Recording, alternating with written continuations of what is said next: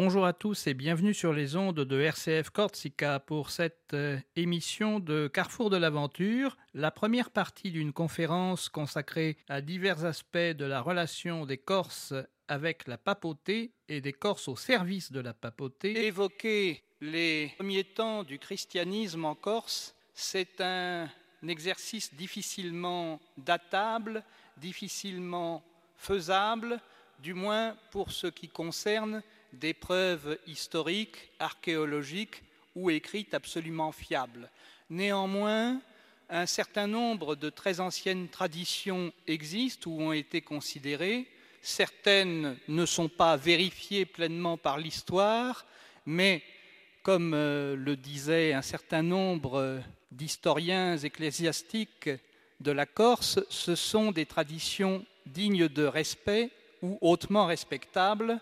je veux bien sûr évoquer ici la possibilité incertaine d'un voyage de Saint-Pierre ou d'envoi par Saint-Pierre d'éventuels émissaires pour évangéliser la Corse dès le premier siècle, vers l'an 46, ou même une tradition recueillie et tenue pour vraie par monseigneur de la Foata, c'est-à-dire l'éventuel passage en Corse de Saint Paul en s'appuyant sur un commentaire d'un morceau ou d'une partie de l'épître aux Romains et sur d'autres écrits plus tardifs, d'un passage de Saint Paul dans la foulée de son voyage vers l'Espagne et de l'hypothèse qu'il aurait été accompagné par euh, deux disciples, dont l'un serait devenu un premier évêque, Eubolus, et l'autre serait Euphrases, l'un des patrons du premier diocèse de Corse et l'un des patrons de l'ancienne cathédrale d'Ajaccio, du moins la première. Je vous l'ai dit, ça, ce sont des traditions anciennes, mais pas totalement vérifiables. Alors, en revanche, on dispose de faits archéologiques plus précis et un peu plus tardifs entre le deuxième siècle, le troisième et le quatrième siècle, notamment un certain nombre de sarcophages chrétiens ou paléochrétiens, vous le savez, un certain nombre aussi de vestiges archéologiques des premiers lieux de culte corse dans certains sites romains du littoral et naturellement aussi des traditions assez ancrées concernant les saintes et saints de la Corse des premiers siècles,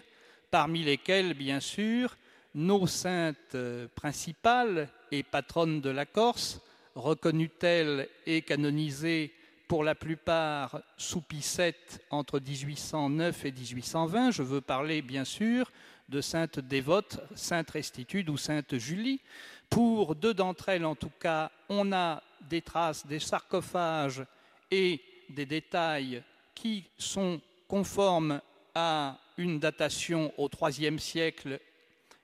en tout cas, et aussi, pour l'une d'entre elles, l'identification par Jérôme Carcopino d'un préfet de Sardaigne et de Corse, le fameux Barbarus,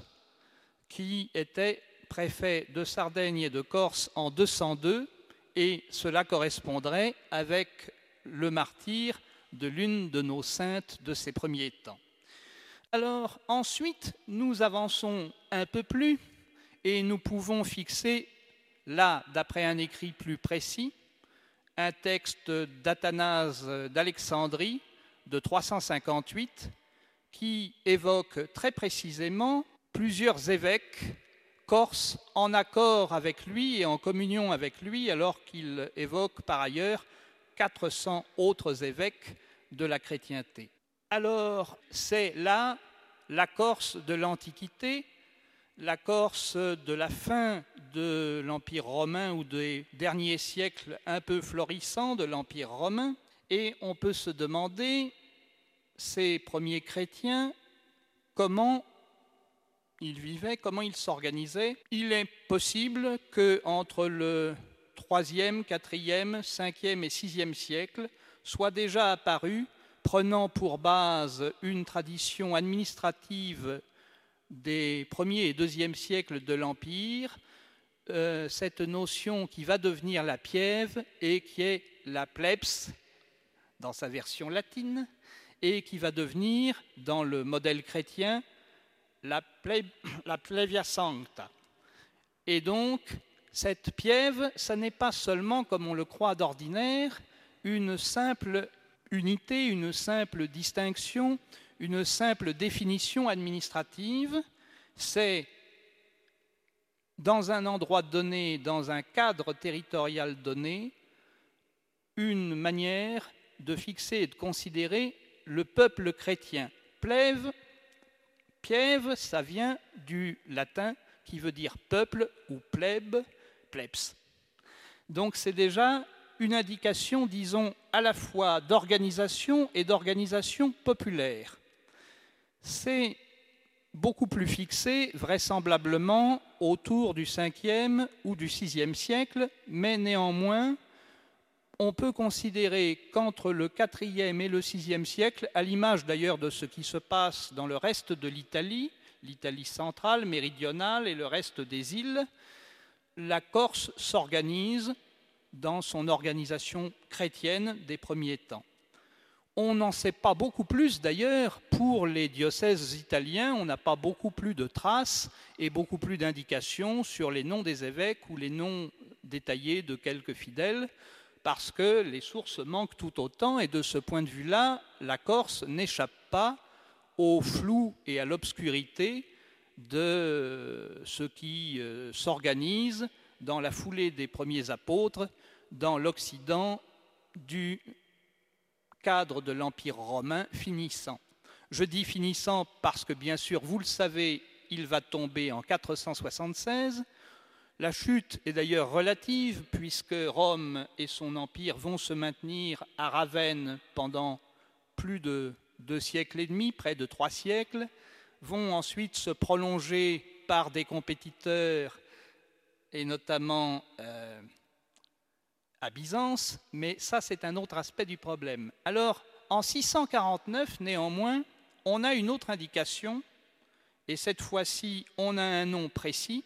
on en a même deux, mais on a un nom et un siège précis, parce que l'un des papes de l'époque, Martin Ier, fait une réunion d'évêques, une centaine d'évêques au Latran à Rome, et nous avons l'indication que plusieurs évêques de Corse y participent, un certain Donat tout d'abord, et surtout un évêque donné comme Corse de naissance et qui s'appelle Benedetto et qui serait le premier évêque dont le nom nous soit parvenu de manière sûre en tant qu'évêque d'Ajaccio. Et il prend deux fois la parole lors de ce concile d'une centaine d'évêques, d'une part, et d'autre part, il nous est dit qu'il a le septième rang après le pape. Donc ça peut donner une certaine idée d'importance sur le développement du catholicisme des premiers temps en Corse. Ensuite, nous savons qu'un pape qui a régné une quinzaine de jours au début de 708 a nommé un évêque en Corse, mais le siège et le nom sont inconnus. Mais néanmoins, on peut penser à ce moment-là que les fameux évêchés traditionnels de la Corse, c'est-à-dire Nebbio, Sagone, Ajaccio et quelques autres, sont déjà fixés que d'autres existaient aussi et ont probablement disparu dans les siècles qui ont suivi à partir des attaques vandales d'un côté et ensuite des poussées musulmanes naissantes à partir de 704. Et donc un certain nombre de ces diocèses, de ces évêchés, ont disparu et n'ont pas laissé de traces euh, vérifiables. Néanmoins, les fameux évêchés je mets à part Accia qui va être créé au XIIe siècle et qui durera jusqu'en 1563. Les fameux évêchés de Sagone, du Nebbio, d'Aleria, de Marianne et d'Ajaccio sont des évêchés anciens et sont des évêchés dont l'existence va durer, je vous le rappelle, jusqu'en 1801. Donc, euh, ce sont les évêchés fondamentaux essentiels de toute une très longue période de l'histoire de la Corse. Je vous ai dit qu'on avait un nom en 708. Nous avons quand même, avant cette date-là, et grâce à un pape réformateur tout à fait important, Grégoire Ier, entre 591 et 601 pour ce qui concerne la Corse, bien que son règne s'achève pour lui en 604, des documents, à peu près 7 à 9 lettres, qui concernent la Corse, son organisation, sa situation chrétienne, la situation des populations par rapport au christianisme, le maintien et la réorganisation de certains évêchés, la vacance d'autres, et puis qui concerne aussi des domaines, des propriétés que la papauté avait déjà en Corse, et également qui concerne des hum, avertissements, des avertissements aux autorités impériales de l'époque concernant la dureté des finances et de certains fonctionnaires en Corse, et Grégoire Ier, par conséquent, a manifesté une assez poussée sollicitude pour les Corses, dont il dit que la terre est une pia republica, c'est-à-dire une zone et un ensemble, un territoire de piété. Bien. Alors, vous le voyez, ces premiers temps sont compliqués, mouvementés, et on peut se demander si la Corse, qui va connaître en prime un très long Moyen Âge et un Moyen Âge compliqué au-delà de la chute de l'Empire romain et de la querelle des successifs empires ou des tentatives de différents royaumes et de différents États de se constituer sur les dépouilles de l'Empire romain, si la Corse va connaître avant ce Moyen Âge et au-delà de ce long Moyen Âge, une période et des organisations plus mesurables La réponse est bien sûr oui. Mais ça va prendre un certain temps. Nous savons, avant la réorganisation de Grégoire Ier, que du temps des rois vandales, qui étaient en partie chrétiens, mais en partie dissidents par rapport à Rome et euh, disons, dans une conception doctrinale souvent différente et parfois musclée, qu'un roi vandale avait chassé d'Afrique 54 évêques et en avait exilé 38 en Corse. Nous sommes entre 475 à peu près et 484. Une partie donc de cette longue lutte va perdurer jusqu'à ce qu'en 755-754, Pépin le Bref, premier carolingien majeur, père de Charlemagne, va concéder au pape un certain nombre de promesses qu'on a appelées la donation carolingienne, qui est en fait un ensemble de documents et d'accords entre Pépin le Bref, le pape et les successeurs de Pépin le Bref jusqu'en 962, qui reconnaissent au pape la constitution d'un État qui va de la Corse jusqu'à Sarzane à peu près et aux limites des frontières de Venise, mais qui concerne au premier chef la Corse, en s'appuyant sur une tradition de l'Empire romain, c'est-à-dire la concession éminente à une autorité particulière des îles. Et la Corse, naturellement, est spécifiquement concernée, alors que pour le moment, la Sicile, par exemple, ne l'était pas, du moins dans les premiers temps concernant Pépin le Bref et Charlemagne. Dans ce contexte-là, on trouve en 755, c'est-à-dire très peu de temps après la promesse de Pépin le Bref et ses actes écrits, la présence dans l'entourage du pape de l'époque, Étienne II, de quelques éléments corses, à Rome même. On en trouvera encore en 829, fuyant cette fois-ci la Corse devant les poussées barbaresques ou du moins musulmanes de la première forme,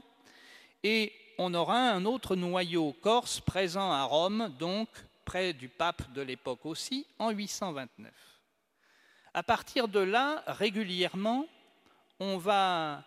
constater que malgré la poussée musulmane entre le 8e et le 9e siècle, les Corses vont régulièrement faire le voyage à Rome. C'est un géographe arabe qui nous le dit en précisant qu'il n'avait crainte de rien et qu'il faisait tout de même le voyage dans la ville de Rome, alors qu'un autre euh, géographe et voyageur arabe nous précise que dans ce temps-là, pas un seul prince chrétien ne pouvait faire flotter une planche en Méditerranée qui était en somme un lac arabe, eh bien les Corses n'ont pas complètement coupé les ponts, ni techniquement ni spirituellement, avec la papauté en ce temps-là, et c'est la période, 8e, 10e siècle, où la papauté exerce de fait une tentative de direction presque claire et nette de la Corse et affiche en tout cas la Corse comme une terre de la papauté de manière très précise. C'est à partir de là, au fond, cette notion de formule beaucoup plus récente et qu'on appelle terre vaticane, finalement, prend une certaine nature et s'enracine.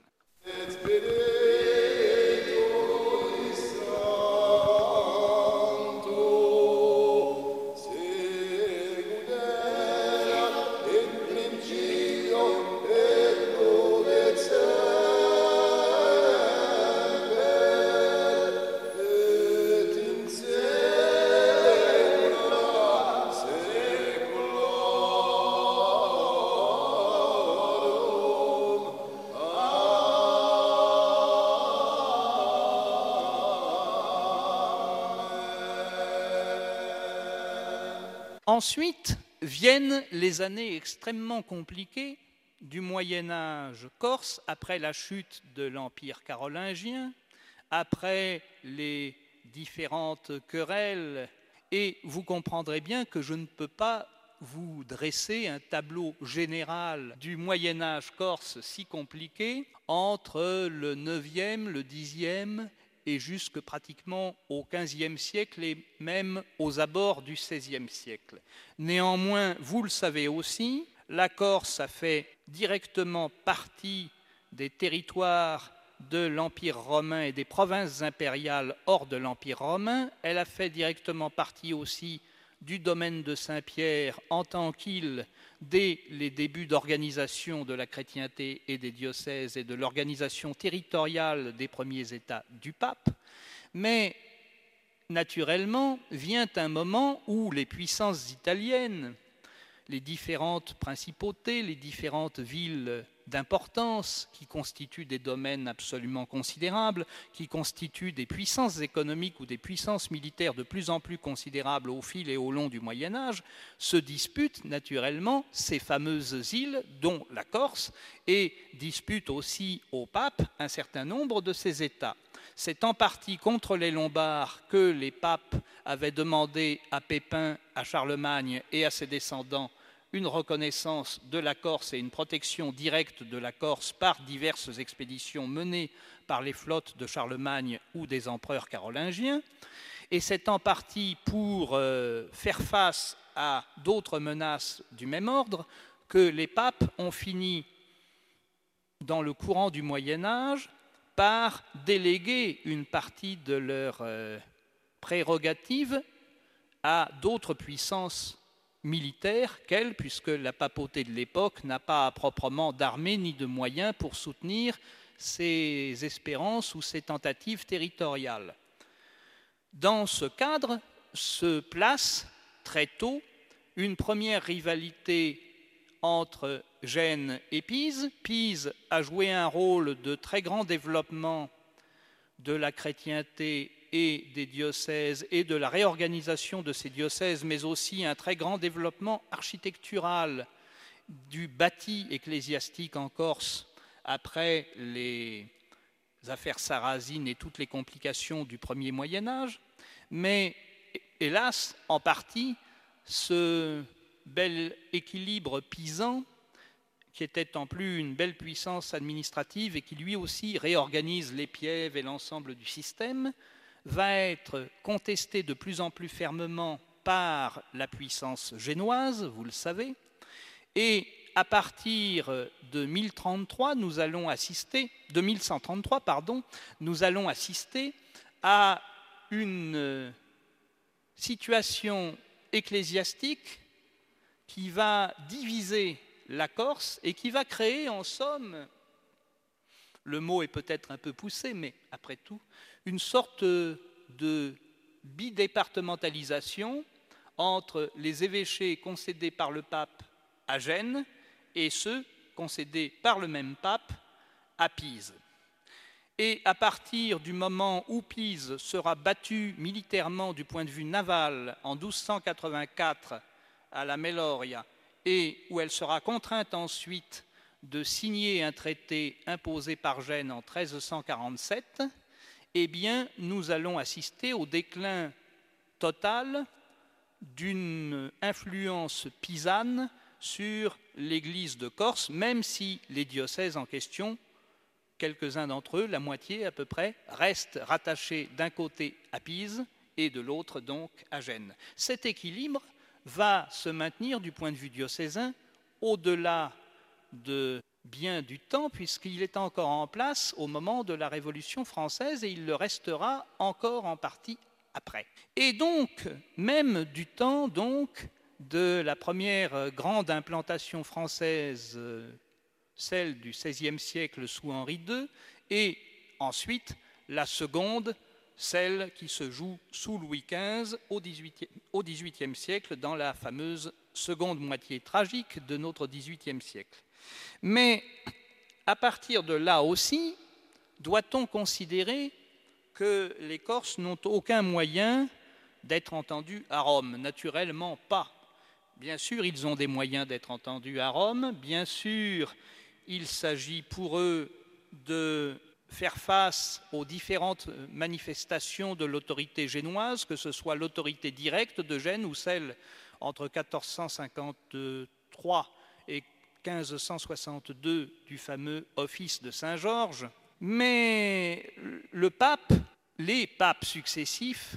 de ce Moyen Âge débutant jusqu'au terme de ce Moyen Âge n'ont jamais renoncé à leurs prérogatives et à leurs moyens d'action ou de se faire entendre pour la Corse et pour les Corses. Même si certains d'entre eux, je pense à Nicolas V en particulier,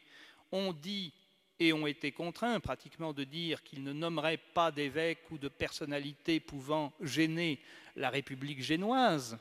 il n'en reste pas moins vrai que son prédécesseur, Eugène IV, avait tenté, avec un légat et en s'appuyant sur une partie des populations, de prendre le contrôle de la Corse face à Gênes et à l'office de Saint-Georges directement par les armes en envoyant une armée pontificale où il devait y avoir déjà un certain nombre de Corses, puisque c'est la période 1445 où l'église San Grisogone, qui est déjà une vieille église de Rome, est élevée comme église des Corses. J'ajoute qu'elle l'est aussi pour la Sardaigne, mais en 1445, elle est confirmée comme église des Corses, et c'est ce qui explique que plus tard, lorsque la fameuse garde corse sera constituée, un certain nombre de soldats, d'officiers de la garde corse pontificale sera, pour beaucoup d'entre eux, seront inhumés à San Grisogone, comme d'autres militaires corses avant la constitution de la garde l'étaient déjà, c'est-à-dire que tout ce qui est passé au service militaire de Rome sous quelque forme que ce soit, quand je dis Rome, je veux bien sûr dire la papauté, euh, a souvent eu son inhumation ou une inscription ou un rappel à San Chrysogone. C'est donc pour de bonnes raisons une église très émouvante pour les Corses. Mais bien sûr, euh, il y a dans toute cette période-là, vous le sentez bien, disons un temps extrêmement compliqué, un temps long, extrêmement compliqué, extrêmement convulsif, ce temps médiéval, et je tiens d'ailleurs à vous signaler que c'est un évêque d'Aléria en 1641, rendant hommage à un théologien de quelques siècles précédents, en l'occurrence Nicolas de Cuse, né en 1404 et mort en 1464, c'est un évêque d'Aléria qui a fait imprimer à Rome un éloge posthume de Nicolas de Cuse en 1641 et qui en latin a utilisé pour la première fois la formule qui correspond à l'idée de Moyen Âge, puisqu'il a utilisé le terme de tempestas media, ce qui est donc en traduction, ou de media tempestas plus exactement, qui peut se traduire directement par Moyen Âge. Donc vous voyez, même s'il n'était pas directement corse, il était évêque en Corse, et on peut dire que nous étions à la pointe d'une appellation qui a fait fortune historiquement au XIXe siècle et bien au-delà, et vous comprendrez bien que l'historien que je suis y est un peu sensible. Bon, alors, néanmoins, qu'est-ce qui se passe après? Eh bien, il se passe bien des choses après, parce que naturellement, Gênes se met en place assez fortement, impose ou tend, à imposer à la papauté un certain nombre de principes et de décisions concernant les nominations en Corse, notamment des évêques et d'une partie du clergé, et au fond partage le gâteau avec l'essentiel des familles génoises importantes. Alors nous avons eu quelquefois des évêques un peu compliqués, un peu durs avec le peuple corse dont ils avaient la charge, et nous en avons eu aussi d'autres tout à fait remarquable entre ce Moyen Âge traînant et cette Renaissance longue euh, en Corse. Parmi les personnages intéressants et compliqués et tragiques, il y a une lignée des officiers, des prélats, des seigneurs ravageurs, des évêques batailleurs, des personnages rudes qui sont les anciens comtes d'Omessa, qui sont des frégos, qui sont tour à tour pour Gênes contre Gênes, avec Gênes contre Gênes à nouveau, bref, et qui sont des évêques batailleurs et des chefs de guerre redoutables. Nous avons aussi des évêques euh, plus directement dans la ligne de Gênes et qui n'hésitent pas à employer des moyens un peu rudes. Et nous avons aussi des gouverneurs génois qui, quand les évêques les gênent un peu, et les ennuis, eh bien, n'hésite pas à les faire directement emprisonner. C'est ce qui arrivera en 1480 à un évêque d'Ajaccio, accusé peut-être à tort d'avoir tenté de livrer Bonifacio aux Catalans et qui finit par mourir en prison. C'est ce qui arrivera encore beaucoup plus tard, en 1570, un évêque ayant une dispute avec un gouverneur sur la notion des immunités ecclésiastiques et que le dit gouverneur génois n'hésite pas à faire empoisonner. Vous voyez que donc que ce soit au Moyen Âge ou sous la Renaissance, c'est parfois remuant. Nous terminons cette émission de Carrefour de l'aventure, première partie d'une conférence dédiée à la Corse et à la papauté de l'Antiquité et du Moyen Âge jusqu'au 19e siècle. Vous retrouverez la suite de l'émission la semaine prochaine.